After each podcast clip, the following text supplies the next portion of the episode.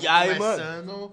Mais um Rei Podcast. Caralho, cara. a gente tá falando muito É sincronizado. porque pô. cada dia que passa a gente fica mais próximo, É, tá né, ligado? a, pô? gente, a gente fica mais alinhado. Caralho, se ver isso, ele vai tirar onda demais. Os caras têm, têm um problema com sincronia, né? É, pô, pode pô. as pessoas É, e aí, ó, já é um, acho que já é o terceiro episódio que a gente tá nessa, nessa sincronia tá, aí, tá tá ligado? É isso aí, velho. É. Cara, meu nome é John. Braioso! E, cara, hoje a gente tá conversando com um cara muito foda aí da literatura, velho, da poesia. Pesado, O velho. cara é monstro, velho. Bruno Baker.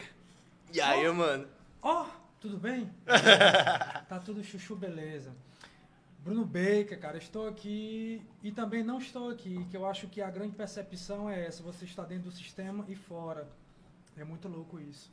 Essa percepção pseudo-filosófica, né, da, da vida. É isso aí, ó. E só uma introdução nessa, você já sente como é que vai ser o papo. Ai, mano. que delícia. Altamente poético, filosófico, ó, daquele jeito, daquele naipe. Cara, tu tem quantos livros publicados, mano? Sete livros e tô com o oitavo já começando a criar um, um processo criativo que é muito chato. Escrever é muito chato. Quando você se doa pro próprio vírus da linguagem, né? E o meu editor é o Francisco Gomes, né? Que vai ser convidado daqui futuramente. Ele que é o editor dos meus livros e que faz as capas. E todos esses meus livros eles estão na plataforma Clube de Autores. E aí os meus livros eles englobam mais sexualidade, eh, loucura existencial, princípio junguiano e um pouco de eh, pedantismo também, que eu acho que o poeta também tem que ser um pouco pedante nesses tempos tão filho da puta que a gente vive. Caralho, muito foda, Cara, velho. qual, foi, qual é o teu primeiro livro? Tu, tu começou a escrever quando, na realidade? Comecei a escrever meus 18 anos imitando o Allen Ginsberg, o Jack Kerouac, o Oswald de Andrade. Comecei imitando esses caras. Depois eu comecei a ver que a minha forma criativa era perceber Teresina nas ruas. Que a maioria desses, desses poetinhas aqui dessa cidade gostam mais de ficar sentados eh, com a bunda na, na cadeira e não percebem Teresina. Teresina está morrendo, a memória de Teresina está se esfacelando e os ditos poetas não percebem. Então, eu, eu sou o poeta na cidade, porque quando a gente consegue perceber Teresina de uma forma caótica e ao mesmo tempo angeli- angelical, conseguimos trazer toda a, a, a, a, discórdia, a loucura, a sexualidade que a própria cidade propõe pra gente. E essa questão da minha escrita veio através disso, através dessas influências, através dos livros, porque até então não tinha nem personalidade. Eu queria ser o Baudelaire, queria ser o Oscar Wilde. Com o tempo, eu comecei a ser o Bruno. Comecei a perceber a minha própria veia poética, cara. Tu acha que isso aí é, um- é uma, é uma coisa que... Porque, assim, eu acho que boa parte da galera que começa a Caralho, ler... desculpa te interromper, A mano. gente- Na época que a gente começou pesado, velho. Eu tô realmente assim. Não, primeiramente, pô, é porque ele já citou uma pá de coisa, velho. Que tipo, loucura. Uma... E eu- eu- o cara trouxe livro pra cá, Não, velho. cada, Deus cada do livro céu, vai ter um livros. tempinho. Eu tenho medo. A gente vai começar. Não, Vai desculpa te um interromper, mas desculpa um te interromper. Faz aí o teu questionamento, velho. Pois é. Puta que pariu. Porque a gente começa assim. Quando, quando a galera tem contato com esse tipo de literatura mais densa, mais complexa, a gente meio que se apaixona. E aí você vai se enveredando nessas literaturas, independente do autor, e tu vai querendo realmente, que tu comentou, querendo reproduzir igual e tal. Tu acha que isso é uma coisa normal, que depois tu amadurece e passa a caminhar com tuas próprias pernas, no quesito de, de- da tua autenticidade? Uma, uma ótima pergunta. É, eu creio que toda e, qual- todo e qualquer artista tem influência. Quer queira ou não, quando o cara diz, ah, mas eu não tenho é, influência de escritores, tem, de qualquer maneira, tem sempre um fio da meada. Porque quando a gente começa, o próprio William Burroughs falou uma vez que o vírus da linguagem ele é necessário para a organicidade do nosso próprio pensamento como artista e pensador. E quando você começa a ler livros, você começa a também pegar a vida e obra do autor, porque tem, a gente tem que ter essa necessidade. Então, quando o autor propõe essa didática visionária, a gente diz, olha, eu me identifico com esse cara. Essa identificação de vida e obra, ela é necessária e, e ela deve pulsar sempre, porque a arte não pode morrer, mas infelizmente a arte nos últimos tempos está a serviço de algo ó, é, podre que chama-se artivismo, que é a arte a serviço de uma politicagem fresca e canalha. Eu sou contra isso e sou preconceituoso com a arte a serviço de uma politização. A artista que é artista vai contra político e vai contra esse segmento idiota coletivo. O artista tem que ser a antena da raça, cara. Antena da raça, o artista. Caralho, muito licença foda, aqui, velho. Vai, bebe aí, fica Eu quero é vontade, mais, mano. acabou aqui no meu copo. Traga aqui, moça. Porra, mas o que eu acho foda, pô, é porque de fato é. É- é- assim, é- é é- existe uma espécie de. Eu não sei nem como, como expressar, tá ligado? Porque é uma, parece uma síndrome, existe uma síndrome da cópia. E isso é uma coisa que ela. é- é meio que direciona completamente a tua personalidade. Não só a tua personalidade, mas também aquilo que tu é, aquilo que tu evidencia na vida prática, tá ligado? Tipo, é, eu conheço muitos poetas aí, inclusive existem poetas aqui em Teresina, inclusive eu vou até te perguntar também se tu tem alguma referência aqui, se com a galera que tu cola e tal. Porque, tipo, por exemplo, o Lucas Rolim, que é, que é um brother meu lá da UFP lá, salve, mano. E ele. E ele. A, a gente, a gente vai chegar nesse ponto, tá ligado? Mas ele também foi um dos caras que falou sobre isso primeiramente. Ele falou que é, quando ele começou a escrever, pô, ele via o Piva, Roberto Piva, né, como uma grande, uma grande referência, assim. Aí ele dizia que quando começou a escrever, ele copiava o Piva. Tá Ah, agora É, é, sim. Não, não, é nesse ponto que eu quero Uhum. chegar, tá ligado? É porque de fato existe uma espécie de síndrome, assim, pelo, principalmente aqui no Brasil, pra quem tá começando, ou pelo menos pra quem se propõe a escrever Sim. poesia, tá ligado? Não, essa história. é, teve uma vez que o Lucas Rolim tava lá no sarau, né? Ali no Café Arte Bar. Aí ele tava com tipo uns atabaques e tal. Aí, Ah, aquela coisa xamânica do Roberto Piva, né? Aí eu tava mais o Francisco, eu falei: Mini Piva, Mini Piva, Mini Piva. Eu, eu percebi que houve um, um, um deleite sexual quando ele começou a incorporar a- aquela coisa xamânica do Piva, entendeu?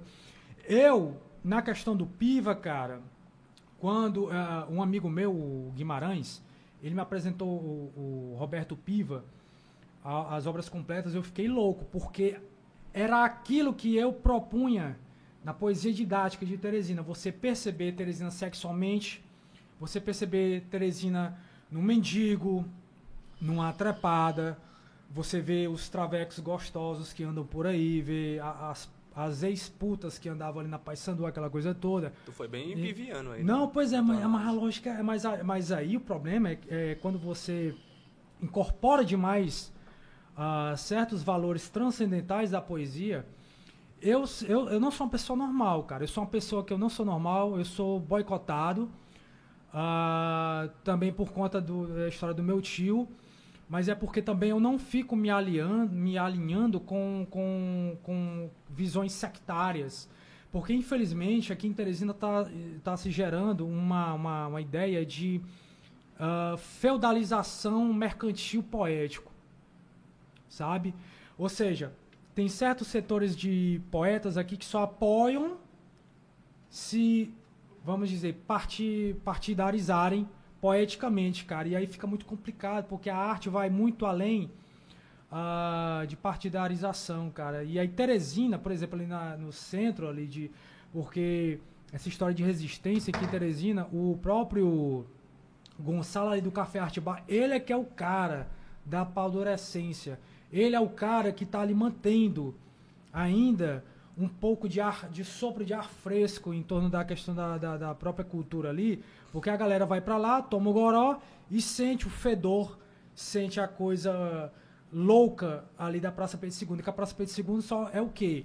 Mijo, cocô e o Café Arte Bar, que ainda dá esse impulso ainda, né, cara? É uma pena Teresina ali naquela região tão profícua antigamente como o chamado Rádio Calçada ficar naquela maneira. E outra coisa, os ditos artistas que ficavam frequentando ali são os primeiros a boicotarem. Ah, nós precisamos revitalizar o centro. Ah, nós precisamos colocar poesia ali. Não, cara, vocês são cretinos. Porque vocês gostam muito é de, ó, uh, pra Zona Leste. Vocês pensam que eu não sei. E lá tá abandonado. Hipocrisia, ah, pra vocês. Pode crer, mano. Isso é foda, cara, isso é foda. Não, mas depois então, é, é, assim, é porque eu, o- os pontos assim que eu, tô, que eu tô elencando com relação a esse tipo de.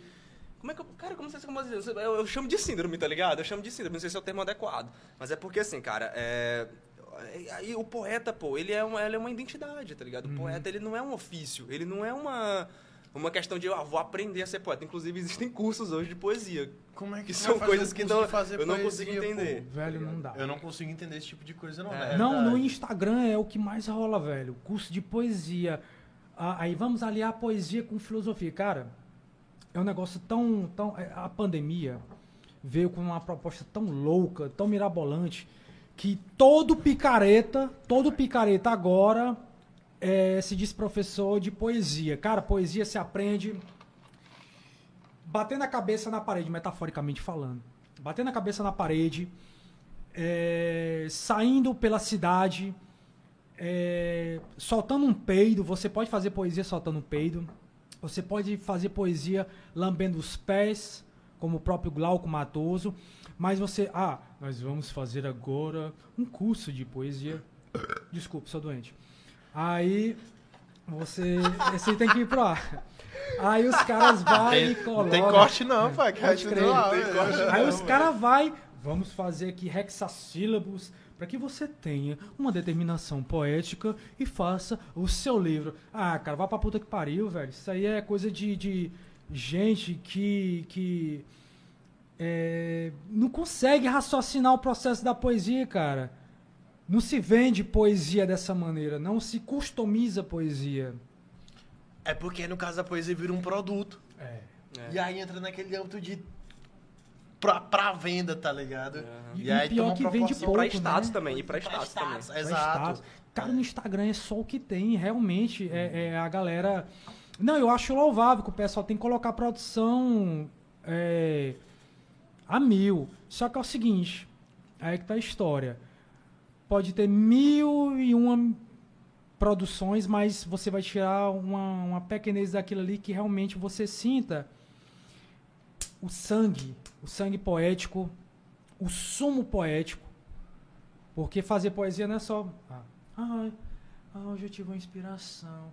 Ah, vou falar do, do amor, do sorriso e da flor, como dizia João Gilberto. Ah, minha tristeza e diz a ela que sem ela não pode ser. O que não é ruim, pô, eu também gosto, tá Não, mas ligado? não é ruim, não é ruim, Não, não, claro é que não. ruim. O problema é a gourmetização. Sim. Os caras é gourmetizam demais, cara. Isso é Poesia, cara. É... Aliás- é, tu aliás- falou isso aí, inclusive, escreverás com sangue. E verás que sangue é espírito, né?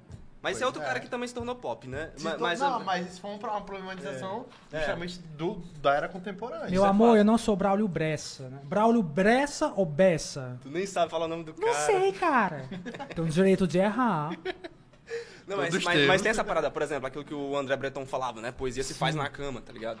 Então é algo assim, é, algo, é algo realmente que, que, que pega um pouco dessa, desse espírito fálico, né? Da, da literatura. Cara, o, o André Breton é muito louco porque o- o- ele aliou, né, juntamente com o Luiz Aragon, o Partidão.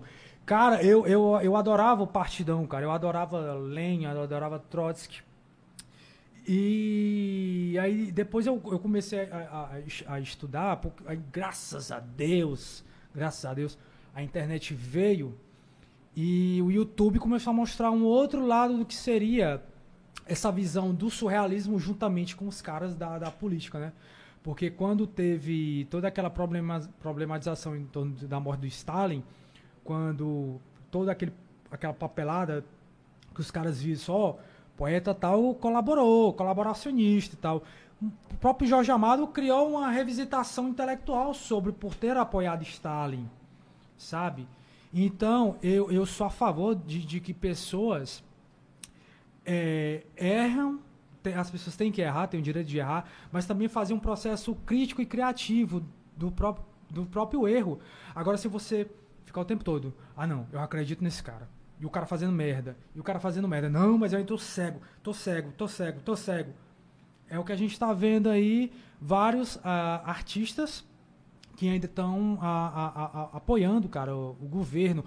E o governo que pode vir no próximo ano, né? Aí também. Então é assim, cara. É o negócio é imposto é roubo. Vote nulo, não sustente parasita. Não, pô, assim, mas é porque isso, isso para mim, ao meu ver, né? Aqui eu tô pessoalmente falando, Uhum. é, parece uma uma espécie de estereótipo do poeta intelectual, tá ligado? Isso é um estereótipo. Então eu te pergunto, assim, honestamente falando, o que é poesia, então? Não sei. Não sei porque. Fala, Brian. Mas quem diz que sabe, não sabe. Não, Esse mas é o pior. problema, se né? vocês forem perguntar Porque isso por. hum, Eles, eles dizem que sabem. Essa galera que, que vende essa, essa Uhum. poesia dessa maneira, que faz o curso. Uhum. Por isso que tem um curso, porque ele acha que ele sabe que é, metricamente falando. Uhum. Ele vai te falar a forma, pô, olha, é assim que se faz poesia. E não é isso, pô. É. Assim como tu falou, não sei. Cara, essa história. Mas também não saber, ou pelo menos negar que sabe, já é, pra mim, é, acho que assim, é algo que está... Porque se for no questão acadêmica, Não, não, tô não- cagando e andando. Mas se, por exemplo, perguntar. Ah, vou perguntar para um crítico literário. Cara, é a veleidade dele, a veleidade do próprio ah, crítico. Mas tu tá me perguntando, vocês estão me perguntando isso? Eu não sei, cara. Eu não sei. Eu só sei que que é aquela coisa o poeta é um fingidor, finge tão completamente que chega a fingir que é dor, a dor que devera sente. Só isso aí pra mim. Fernando Pessoa, você conhece? Aquela propaganda da Nunca. TV, tá ligado?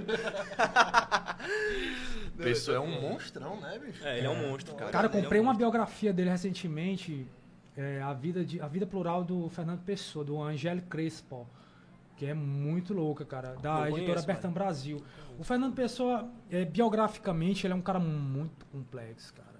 Um cara muito complexo. Morreu de, morreu de cirrose, cara. Morreu de cirrose, mas é um dos grandes poetas metafísicos do, do, do século XX, cara. O primeiro, eu não, eu conheci pessoa e, pasmem, bem pós eu vim conhecer tabacaria. Ah, Eu vim de conhecer Campos. tabacaria bem depois, tá Álvaro de ligado? Campos é foda. Obra de Campos é foda, É cara. doido. Na verdade, É, acho que todos eles, todos eles são fodas, Sim, tá ligado? os, com os certeza. heterônimos, É. Bernardo tu, Soares. tu tem um acervo gigantesco, né, pô, de livros lá É, então. Tu... Não, peraí, vamos voltar um pouquinho. Vocês acham? Vocês acham? Vocês acham? Vocês acham? É, eu Ah, acho. então tá. É, Ah, fale. voltar um pouquinho, na realidade, É, um volta pra aí. trás. Esse lance da história aí, pô, que história é essa mesmo? De quê? Como é que começou a história e agora... Eles querem Ah! desinformado em história. Ah, Desinformado não, em cara. Desinformado em Eu história. sou desinformado no curso de História. Porque eu não aderi ao sistema de lá do curso. Porque. Ó, podem até achar que é pedantismo, mas não é. Só que eu achava um maior saco. Eu ia, eu ia lá pra, pra, pra faculdade. Aí uma professora, gente, hoje a gente vai ver Kozeleca. Aí ficava falando as coisas lá. E o cara, eu prefiro ler Hegel ou então Schopenhauer, porque o problema da metodologia aplicada sobre o Kozeleck, que a professora falava, era muito chato. E aí eu falei, cara, é, o curso, o curso realmente assim. Se me perguntarem, Bruno, tu gostou do curso? Cara, eu tô, tô- eu tenho o diploma e tal, mas se me perguntarem se eu tenho orgulho, não, não tenho orgulho, não tenho orgulho, porque nunca pensei nem em ser professor. Eu queria ser cantor ou, e queria ser cientista. Eu só me formei em história por acidente mesmo, sabe? E, e agora vou tentar aí alguma coisa mais futura em relação ao, ao, ao curso, mas não é uma coisa que eu diga assim, nossa, eu sou um professor com orgulho. Não, eu não, não vou mentir. Pior seria se eu mentisse e dizer, não, sou formado, eu sou um cara que eu quero engajar na causa do professor de história. Não, eu tô cagando e andando pra, pra esse nepotismo, essas, essas coisas, coisas idiotas aí que muita gente costuma fazer. Às vezes tem a- em, em escola, Bruno, tu tem que conversar com o dono de escola aí pra ver se tu te ajeita e tal, pra tu trabalhar. Não, cara, eu quero ir pelo, pela minha, minha, minha própria cabeça, pelo meu próprio, pela minha própria metodologia. Eu não quero é, ir por indicação no sentido de dizer assim, ó, ele Abre tá ali, ele tá ali porque ele deu uma, uma chupada no, no dono e tal, aquela coisa toda. Não, cara, foda-se, eu quero. Se for pra ser professor, bem. Se não, é aquela história. A anarquia. To Joe Rock and Roll. Deu não, né? Deu, Ei, deu. aí, aí no caso, tipo assim, tu- quando, a- quando tu tava cursando história, tu já tava se debruçando com filosofia. Muito, Muito tempo. tempo, muito tempo. Ei, mas, mas Hum. antes, antes de tu concluir teu raciocínio aí, ou pelo menos pontuar isso aí, é, mas isso que tu falou, por exemplo, sobre Hegel e sobre Schopenhauer, isso também é bem piviano. É. O Piva também era um cara o assim. Piva, né? o Piva, o Piva ia muito, muito além, cara. E, e o legal, vou misturar. Vai lá, a A estrela d'alva no céu desponta e a lua anda tonta com tamanho esplendor. As pastorinhas, viu? Inclusive aí, ó, só agradecendo também novamente a Cleia aí, ó. Patrocinou a gente. Puta que pariu, essa cerveja é foda pra caralho. A gente derrubou isso aqui tem o quê? Um litro, mano? A gente bebeu isso aqui muito rápido. Acho que não tem um litro, não, né? Deve ter, ter mais ou menos. É isso aí, enfim, mano. Valeu. Enfam, enfam. Qual era a pergunta mesmo? Não, assim, na verdade eu só pontuei que isso era bem não, piviano. foi, né? foi que eu tava. Não, não, isso aí foi, só, foi, só foi um adendo, tá ligado? Ah, um foi. Não, parênteses. tu só comentou uma É, coisa. Não, eu então. ta- eu tinha te perguntado se tu. Quando tu tava cursando história, tu já tava se debruçando Sim, de já há muito tempo, já há tava muito tempo. Eu não, eu não tenho, cara, eu nunca tive muito saco pra universidade, não. Eu estudava na universidade ali na, na Zona Leste e eu já torcia pra, pra vir a hora do intervalo. Que eu já ia ou na banca comprar alguma revista pra mim, ou então ia tomar algum goró por ali por perto. Eu, cara, não- eu, eu fiz pouquíssimas amizades na universidade, cara. Porque, assim, tinha uma galera que era mais ligada na questão da produção. Aliás, porque a própria universidade nunca criou uma produção intelectual para que o aluno pudesse ah, se sobressair no curso de história. A gente tentou uma época aí, um grupo de estudo, e eu falei isso, olha, não vai dar certo não. Porque tinha, tinha muita gente que estava levando mais na brincadeira.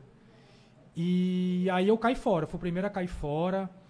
Agora eu também deixei muito a desejar, fui um péssimo aluno, sabe?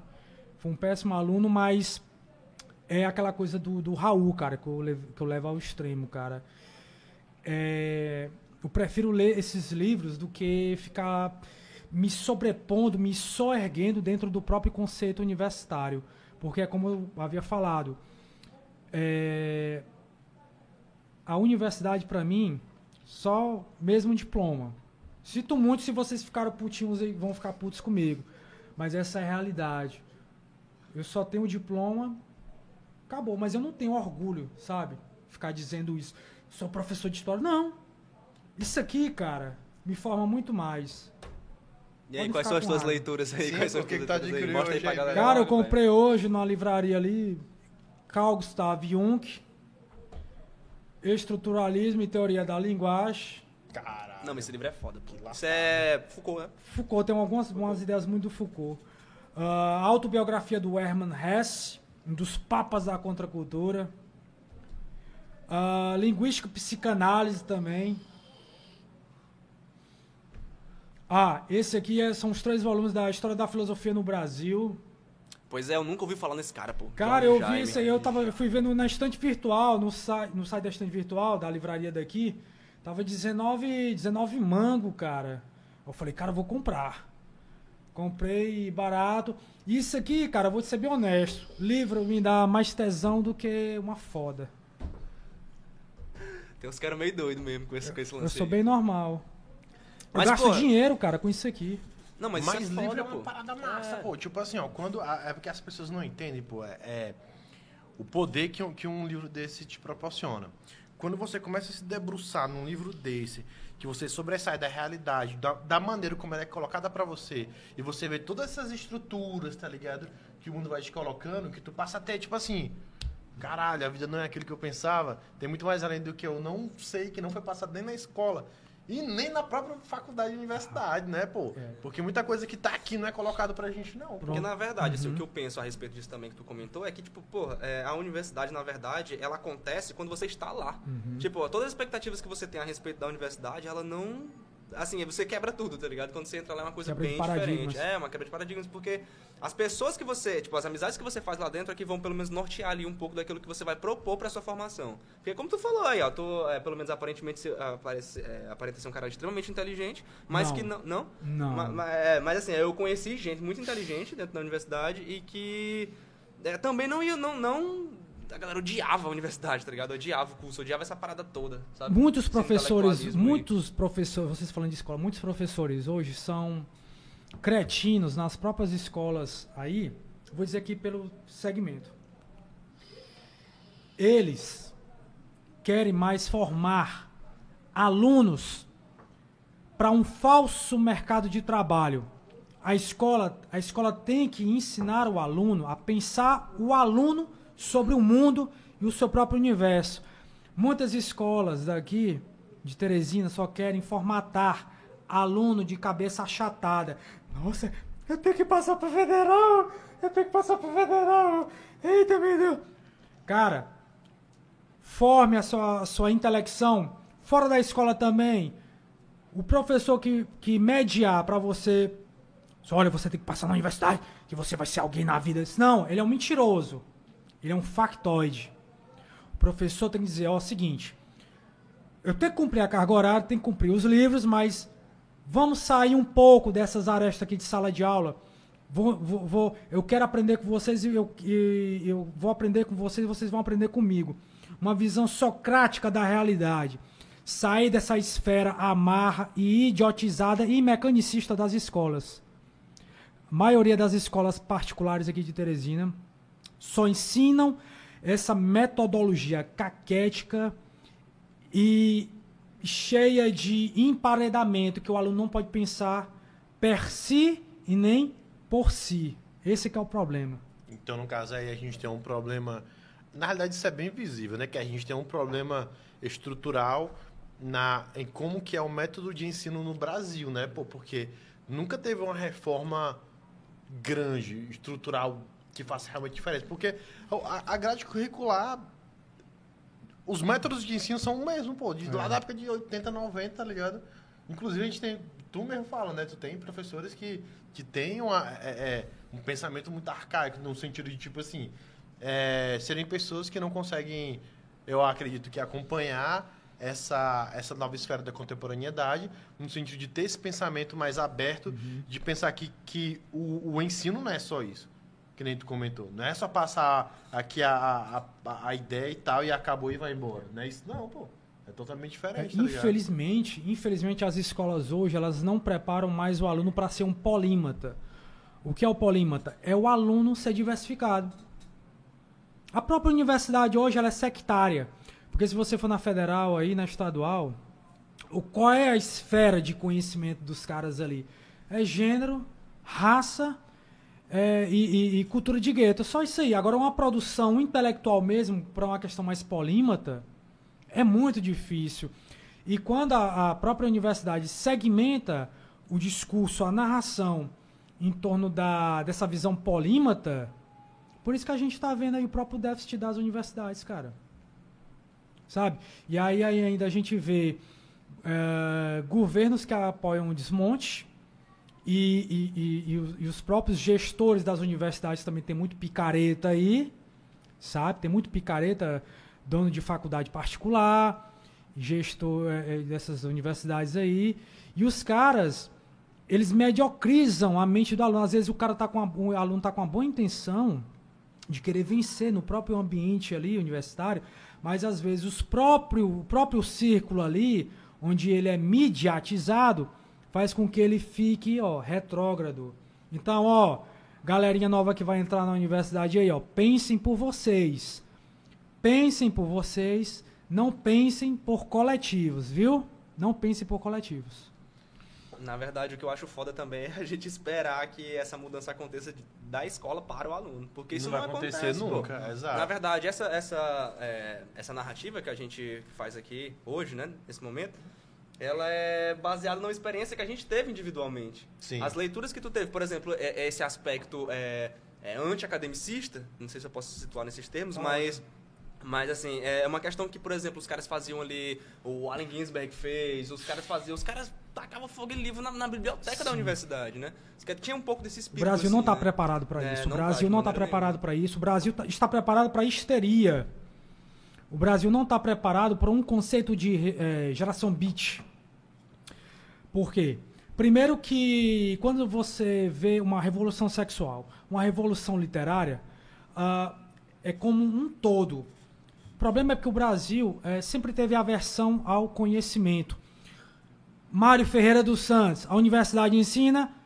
Não. Vamos ver aqui um outro, um outro, um outro puta cara que ensinou muita filosofia do Hegel pro, pro uh, Vicente Ferreira da Silva, pro, pro Piva. Eu conheci o Vicente Ferreira da Silva num livro sobre a geração do Piva, né? Os Dentes da Memória. Cara, eu me apaixonei pelo cara, porque ele criava toda uma, uma, uma dialética ciclotímica que trabalhava com o discurso de lógica né, do neopositivismo e aí até a, a, última instância do próprio Heidegger. Vicente Ferreira da Silva é ensinado nas universidades? Não, só se discute o quê? Essa visão Foucault, Derrida, Deleuze, Bruno Latour, Julia Kristeva, é, entre outros picaretas do, do conhecimento, do pós-modernismo. Porque é engraçado, quando o desconstrucionismo veio aportar no ambiente universitário, né, na expressão do grande Rogério Duarte, eles mesmos nunca fizeram. É tão tal que uma vez eu perguntei, professor, se eu tenho algum material em que um autor contrapõe Foucault? Não, não, não tem. Pô, mas eu quero ler, cara. Eu quero ler algo que contrapõe aquele cara que se auto-historicizou na academia. Sabe, eu, eu, eu, eu também sou, eu sou uma pessoa que eu também tenho o direito de errar. Mas isso é importante, pô, uhum. porque, ó, isso é uma coisa que a gente sempre conversou, né, John? A gente falava muito sobre isso. Tipo assim, cara, beleza, você é um cara que, sei lá, botou, leu Foucault, leu Deleuze, leu sei lá o que, caralho, quatro. E aí, beleza, tu leu sobre esses caras, mas e aí? E outros caras que vão pontuar que são contra a, a, a ideia motora do cara? Tu leu? Não leu. A maioria, na realidade, a maioria das pessoas são assim, pô. Eles se apaixonam por, por, esses, por esses filósofos, autores, né? E aí acabou. O, o norte da vida do cara é só aquilo, tá ligado? Ele vai não achar tudo com, com aquelas ideias. Ele não para pra ter uma visão ampla da filosofia de uma maneira geral, pô. É. Tá ligado? Ó, só dando um, é, é, levando em consideração isso que tu disse, mas também pontuando aquilo que tinha falado anteriormente. É que, na verdade, eu não sei se foi a experiência que tu teve na universidade, mas eu, por exemplo, li bastante Heidegger, li bastante Hegel na universidade, tá ligado? Acho que isso foi uma sorte que eu tive, talvez, Sim. de ter lidado com professores que entendiam essa causa, né? Ou pelo menos essa problemática. Mas, mas foi uma coisa que eu, que eu, que eu vivenciei, assim, também. Mas é de fato, pô, é, eu concordo contigo, assim, também. Eu acho que é uma coisa muito difícil realmente de lidar, tá ligado? Essa, esse, esse, esse problema de você entender as teorias e entender também a, a antiteoria, uhum. né? O processo é dialético. O processo sim, do conhecimento, sim, ele é sim, dialético. Então, você precisa conhecer essas bases. E aí, a, a, eu entendo que até a própria criticidade, né? Criticidade que é formada dentro da universidade, ela é extremamente mercadológica, empresarial. E aí, não, você não tem esse contato, realmente, com, com o cara que contrapõe Foucault ou, ou, qualquer outro tipo de filosofia. Os professores, realmente, eles se apegam àquilo porque, na verdade, eles já foram ensinados dessa forma. E aí, a universidade é construída a partir disso. É, eu me lembro que, por exemplo, é, teve uma disciplina no curso de filosofia, eu curso de filosofia, e aí tinha uma, uma, uma, disciplina lá que era sobre, não sei se era fenomenologia, era Edmund Russell, Edmund Russell, fenomenologia. É, isso, era algo parecido com isso, só que aí a professora socava Heidegger. Aí eu ficava assim, não, beleza, a gente pode achar um pouco de contexto ali, mas, mas assim, não é a obra diretamente, sabe? Sim. Não é a obra, você não lê a obra. Na verdade, é, eu ainda. É, é, como se fosse vertical. É, na verdade, eu ainda me lembro que quando eu estudei ontologia, que é, isso é, o, esse é, esse é o princípio do curso de filosofia, é, eu li só o prefácio da crítica da razão pura do Kant. É, só o prefácio. Tá pesada, velho. Exatamente, sendo que você pra você entender pelo menos um pouco da teoria, você precisa pelo menos ler o cara. Sim. Agora, e, você lê o prefácio, Kant é um dos filósofos mais difíceis, cara. Kant. Eu tenho um livro do Kant lá, que é a Crítica da Razão Pura, cara. É. Editora, acho que não me engano, é editora brasiliense. É coisa de louco, pô. Difícil pra caralho. É. Muito difícil. Aquele capa dura, né? É esse? É da, não, não é não, o da, não, da então capa dura, é, o da capa dura é o dos Pensadores. É? Provavelmente seja. Que é, aquela coleção, coleção né? Os Pensadores. Eu tenho, eu tenho alguns lá, cara. Cara, a coleção Os Pensadores. Alô, editoras! Alô, editoras! Tem que colocar a, a, as obras completas dos Pensadores para as escolas. Para as escolas, porque elas é que, ó, a galera vai começar a abstrair. Não só na universidade. Porque se começar uma revolução, não nessa questão de marxismo, não. Uma revolução do pensamento nas escolas, a gente não teria tantos idiotas na universidade. Cara. Eita, pô. Cara, cultura é piauiense. Sim, velho, vamos Link. lá, né? É, é. Vamos lá. Cultura piauiense, né, velho? O que na verdade. Não é só Torquato, viu? Não é só Torquato. Ó, Na verdade, a galera se Vamos prende chegar a já já, isso. vamos lá, vamos a galera vamos se lá. prende a isso. Até a visão de fora, pô, porque é o que teve ascensão, eu né? vou explicar é isso o aí que já. foi conhecido, por assim dizer. Pois fique à vontade, amigo. Deixa eu baixar aqui o PPO do Gilberto Gil. Esse... PPO, PPO, PPO. Aí PPO do Gilberto José, menina, menina. Galera, Piauí não é só Torquato Neto. Eu fiz um, eu fiz um texto para o, o Entre a Cultura. Eu não sei porque também o pessoal da Entre a Cultura não deixou mais eu publicar meus textos, mas aí tudo bem. Eu fiz um texto. Aí. Eu fiz um texto sobre a vampirização excessiva do Torquato. Que é o que tem. O, o Torquato só começou mesmo a ter essa dimen- redimensionalidade, eu me lembro como se fosse hoje, cara. 2004, segundo ano do governo do, do, do Elton Dias. Semana Torquato Neto. Aí eu, eita, cara, eu lá com os últimos dias de paupéria. Fui lá no teatro, 4 de setembro, lotadérrimo. Aí tava aquela cara de bunda lá do Elton Dias, né? Junto lá com a Sonha Terra e o pai do, do Torquato, Dr. Eli. E, assim, foi emociona- emocionante pra mim porque até então o próprio Torquato havia sido silenciado pela elite intelectual piauiense. Torquato Neto foi silenciado pela elite intelectual piauiense. Vocês sabem disso e vocês foram canalhas, vocês sabem disso. Beleza. E aí, o que que acontece? Torquato começou a ser exacerbadamente divulgado. Beleza.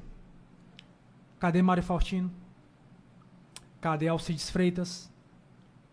Ahn, cadê o, o- cara, o Ogerrego? Não se fala mais Ogerrego. A mulher do Ogerrego tem que começar a ver a questão das obras dele aí, né? Porque o cara tá silenciado. Cara, só, só te O interrompendo, o, o Roger Rego é aquele que escreve... a- Somos todos inocentes. Ah, sim, pode crer. E aí, pode crer. o cara foi silenciado, pô. Ninguém mais fala. O cara. Faustino. Eu comprei uma biografia do Faustino, cara pra caralho. Mas nunca vi uma menção na, na mídia cultural daqui, cara. É disso que eu ia comentar contigo. Eu vi conhecer Faustino, pô, recentemente, tá ligado? Tá com dois anos, velho. E é uma coisa que, tipo, pô, a gente tem festival cultural, tem eventos cultura, e a gente não vê essas ideias sendo É. divagadas, divulgadas, tá ligado? Aliás, se eu não me engano, parece que tu vai me corrigir se eu estiver errado. O Roger Rego, ele ocupava uma cadeira na Academia de Letras Piauiense, Sim, né? Pronto, sim. é isso que eu queria também entrar no ponto contigo. Uhum. Como é que tu vê a Academia Piauiense de Letras, pô? Cara, é, a única coisa positiva durante esses últimos tempos que a Academia Piauiense de Letras fez foi fazer a reedição de várias obras que já estavam fora de catálogo. Só isso. Sabe por quê? É, eu não vejo, eu, eu não vejo. Mas se vocês, haters, depois quiserem me atacar, podem me atacar. Tô cagando e andando pra vocês.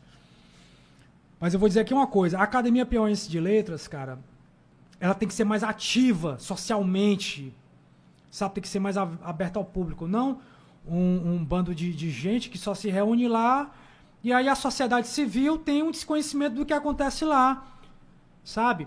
O, o professor Cinéas, na década de...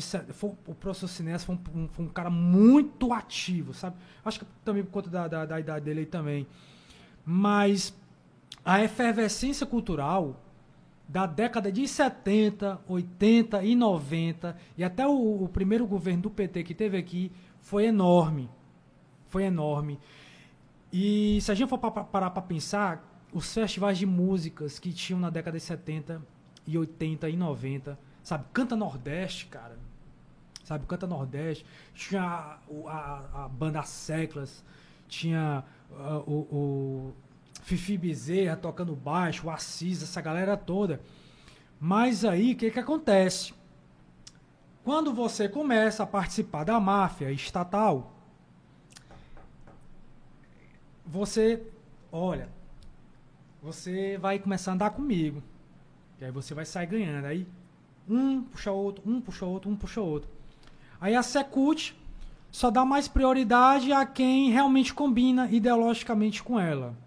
Aí não adianta nada o Fábio Novo dizer vamos revitalizar o centro, vamos revitalizar o centro. Cara, não adianta só revitalizar o centro, cara, se as pessoas não estão ali mais acopladas. Os próprios artistas rejeitam ali o centro. Pouquíssimos artistas frequentam ali o próprio eixo ali do centro, que é o Café Arte Bar. Então, vamos parar de hipocrisia, cara. Sabe? Essa história de ficar revitalizando o centro. Os próprios artistas metem um pau nos próprios eventos daqui. São tudo um bando de frouxo. Cara, uma coisa saudosa que eu tenho de ir pro Boca da Noite. Boca da Noite lotado, cara. De um tempo pra cá, 10 pessoas, cara, você sentia vergonha. 10 pessoas no Boca da Noite, cara.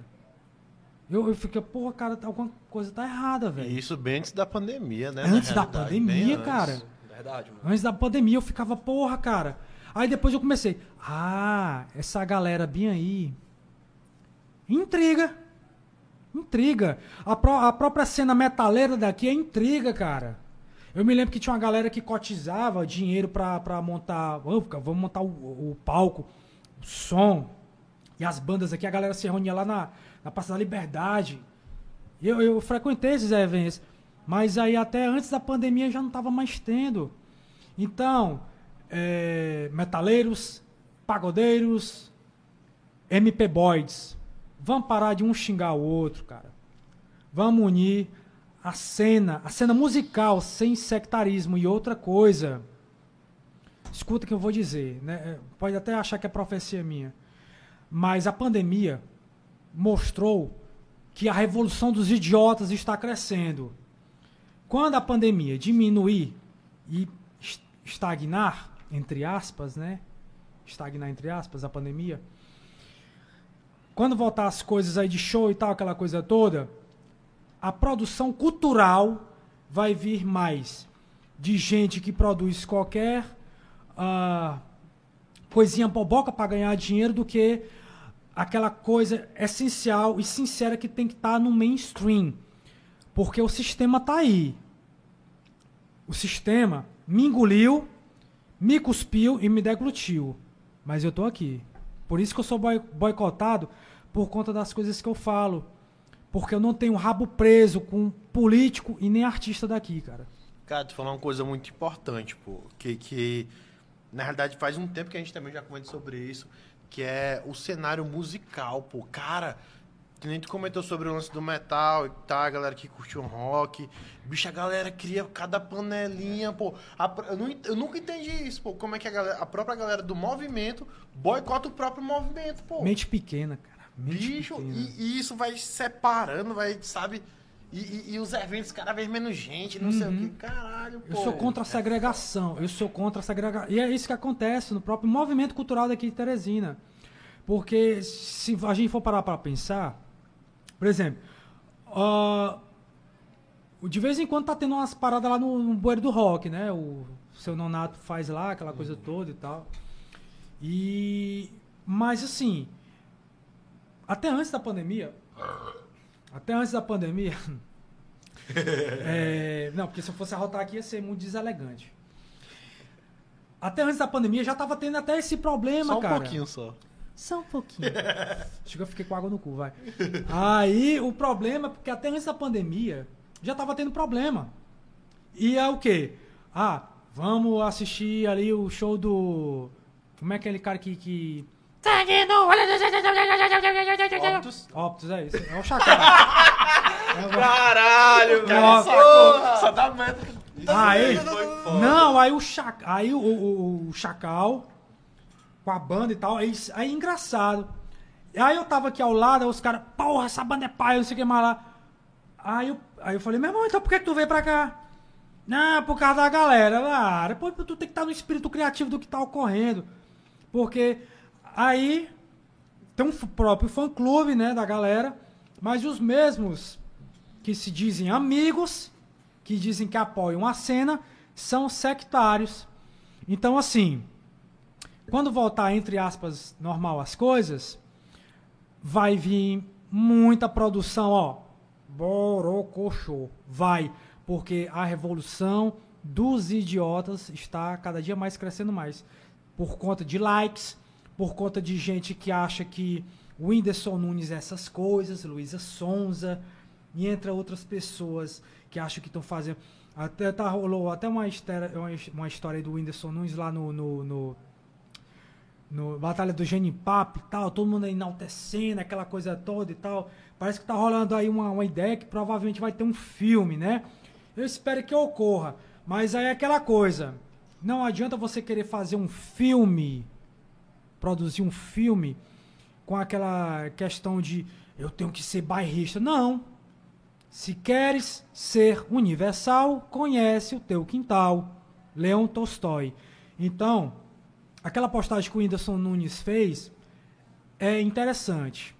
Só que é o seguinte: uh, a Batalha do Genipapo vai muito além disso, cara. A Batalha do Genipapo foi algo notório e único na historiografia brasileira. Mas, infelizmente, a historiografia de porra sectária de Rio São Paulo, ó. Lascou a batalha do Genipapo. É. Na realidade, boa história da, da, dessas batalhas do Nordeste, né? A gente tem também ali no. Eu acho que é no. Centro de artesanato, até que tem uma, uma, uma estátua lá de um manduladinho, manduladinho. tá ligado? Acho manduladinho, eu... eu vi conhecer recentemente a história dele. O cara foi tipo, caralho, parceiro. O cara é o bichão dos bichão, mano. E tipo assim, não tem. Ninguém sabe, pô. Porque tá a estátua lá do cara e a galera passa e não sabe quem é o, o Ladino, cara, Porque o Ladino, o Ladino era, era o, o índio uhum. catequizado, o índio Sim. que tinha uma noção da própria realidade. E aí, hoje, como hoje, como o Brasil, a única piada, a única piada de Portugal que dá o ar da graça hoje é o Brasil. Porque o Brasil sempre teve aversão ao conhecimento, ao sempre teve aversão ao conhecimento e sempre teve é, uma desqualificação em torno da memória. Por isso que a gente está na merda que a gente está, cara. Principalmente, principalmente Teresina. É, mas aí a gente estava pontuando uma coisa que a gente não conversou, mano, que era sobre o teu acervo. Sim, voltando pro acervo, né? Não pô. falou do teu acervo. Tu, tu, tu, tem uma noção, em média, chutando, só, só um chute de, de, da quantidade de material que tem lá, quantidade de livros dois, acho que uns dois mil livros. Caralho, é muito, velho. É contando com o acervo Arnaldo Buquerque, que é um acervo importantíssimo. Porque ele foi um, um importante artista, foi um dos introdutores da contracultura aqui em Teresina, junto com o Davi Aguiar, o Torquato Neto. Ele foi um dos, uh, dos caras que filmou o filme Adão e Eva, do Paraíso ao Consumo, que até hoje esse filme se extraviou. Mas aí tem as fotografias. Ele fez as fotografias e fez as filmagens em Super 8. Fez as filmagens do filme Davi Vaguiar, que é um outro cara muito louco, um dos primeiros hips de Teresina, Davi Aguiar, que é sobrinho da Geno Moraes. Davi Aguiar era muito louco. Morou até ali no Barrocão. Eu nasci e me criei ali no Barrocão. Muita gente acha que a primeira periferia de Teresina é ali na Vila Irmanduz. É não, meus queridos. A primeira periferia de Teresina chama-se Barrocão, onde eu nasci e me criei. Porque Teresina terminava ali no eixo da região comercial da Santa Rosa, que é ali já perto ali do, da Caixa Econômica da José Santos Silva ali no final. E Teresina ia até ali, naquela região pantanosa que era a igreja uh, das Dores, que a igreja das Dores, se eu não me engano, caiu por duas vezes, porque ali era uma região pantanosa. Teresina era até ali e ia até o Campo de Marte. O Campo de Marte é hoje um, que a gente vê o Verdão. E o Campo de Marte, ali onde era o, o Verdão, onde hoje é o Verdão, perdão, até rimou, putz. é, era a cadeia pública. Aí em frente à cadeia pública era, era, era o, foi o primeiro hospital da Misericórdia, né? E Teresina terminava ali. Porque Teresina ela foi criada com um eixo quadrilátero, né? tipo um xadrez. Porque o Saraiva tinha uma, uma puta que morava em Timon. E aí, qual era a melhor parte de você ir pra Timon na época? Porque não era nem Timon na época, era São José das Cajazeiras. O primeiro nome de Timon era São José das Cajazeiras. Depois foi Flores. Depois virou Timon. E aí, é, esse acervo do Tiarnaldo, ele conta muito essa história da, da, da própria historiografia da própria contracultura teresinense. Só que aí é, o pessoal às vezes me perguntando, Bruno, mas aí tu tem que doar. esse acervo uh, pro Museu da Imagem do Som. Cara, não vou, não vou doar porra nenhuma pro Museu da Imagem do Som. Não vou doar nada porque eu não acredito em nada que venha do Estado. O Estado só tem coisa sucateada. Só tem coisa sucateada e tem muito desvio de verba aí. Então eu não vou doar o acervo do Tia Arnaldo pro Museu da Imagem do Som, não. E, e o acervo é isso. Tem filmes Super 8 tem jornais é, mimeografados. Tem um jornal, cara, que é muito louco. Só não tem um grama, mas tem um jornal lá chamado Boquitas Rouge. O Boquitas Rouge, qual era a concepção do Boquitas Rouge? Na época tava a história do Glenn Rock, David Bowie, Gary Glitter. O Tia Arnaldo pintava a boca dele. Tinha um cabelãozão grandão bem aqui, dois brin brincos aqui enormes. Tá? Uma onda de bissexualidade e tal, e o cara transava com homem com mulher, não vejo nenhum problema isso até hoje. Uh, aí tinha uma. Eu não me lembro. Não, não me lembro, não, perdão, não sei qual é a boate. Aí ele ficava na porta da boate, aí os caras passavam. Quando entrava na boate, aí ele pegava o cara, ou a mulher dava um beijo na boca. E eles tiveram o lampejo de gênio de criar um jornal alternativo chamado Boquitas Rouge. Né? Uh, o Boquitas Rouge ele era um jornal contracultural que associava a própria visão cultural de Teresina em torno da música. Então, tal que tem um, um texto lá, cara, que é sobre até o Araçá Azul, do Caetano, né, cara, que é um puta de um disco muito louco. E esse acervo tem filmes Super 8, tem fotografias. O Tiarnaldo foi um dos primeiros fotógrafos, fotógrafos a se preocupar com o acervo de patrimônio, ou seja, de casas antigas.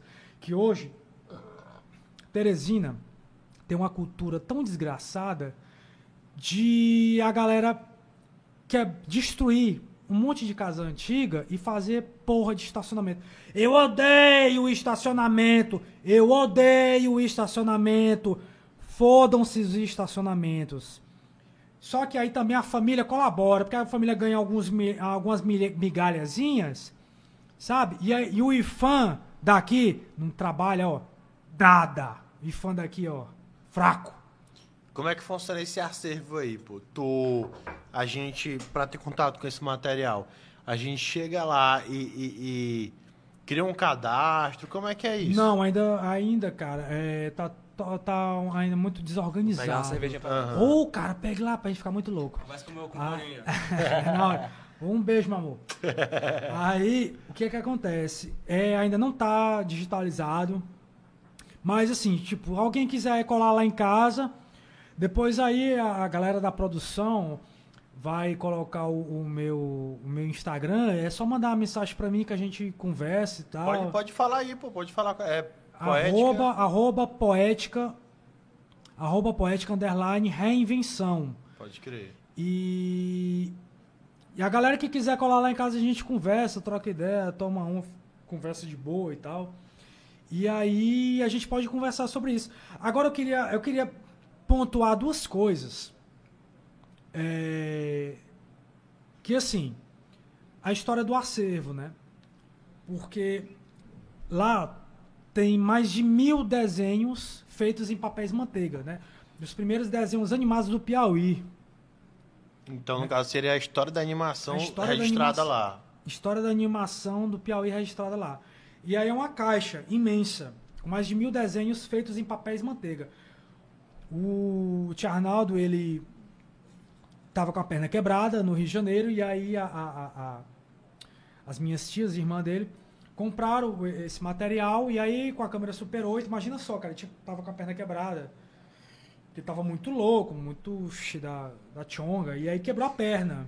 Ficou quase um ano, cara, com a perna assim, tá ligado? Caralho, tempão da porra. Foi, ele quebrou em 75, ele tava muito louco. Ali.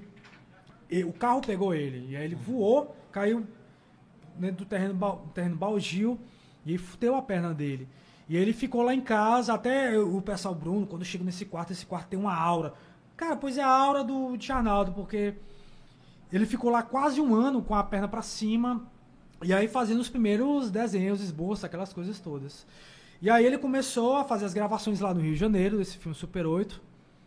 É, o, o, primeiro, o primeiro filme em desenho animado de Teresina chama-se Carcará, Pega, Mata e Come. Né? Que é a história de retirantes, que a gente pode até é, coadunar com os retirantes do, do, do livro Vidas Secas, né?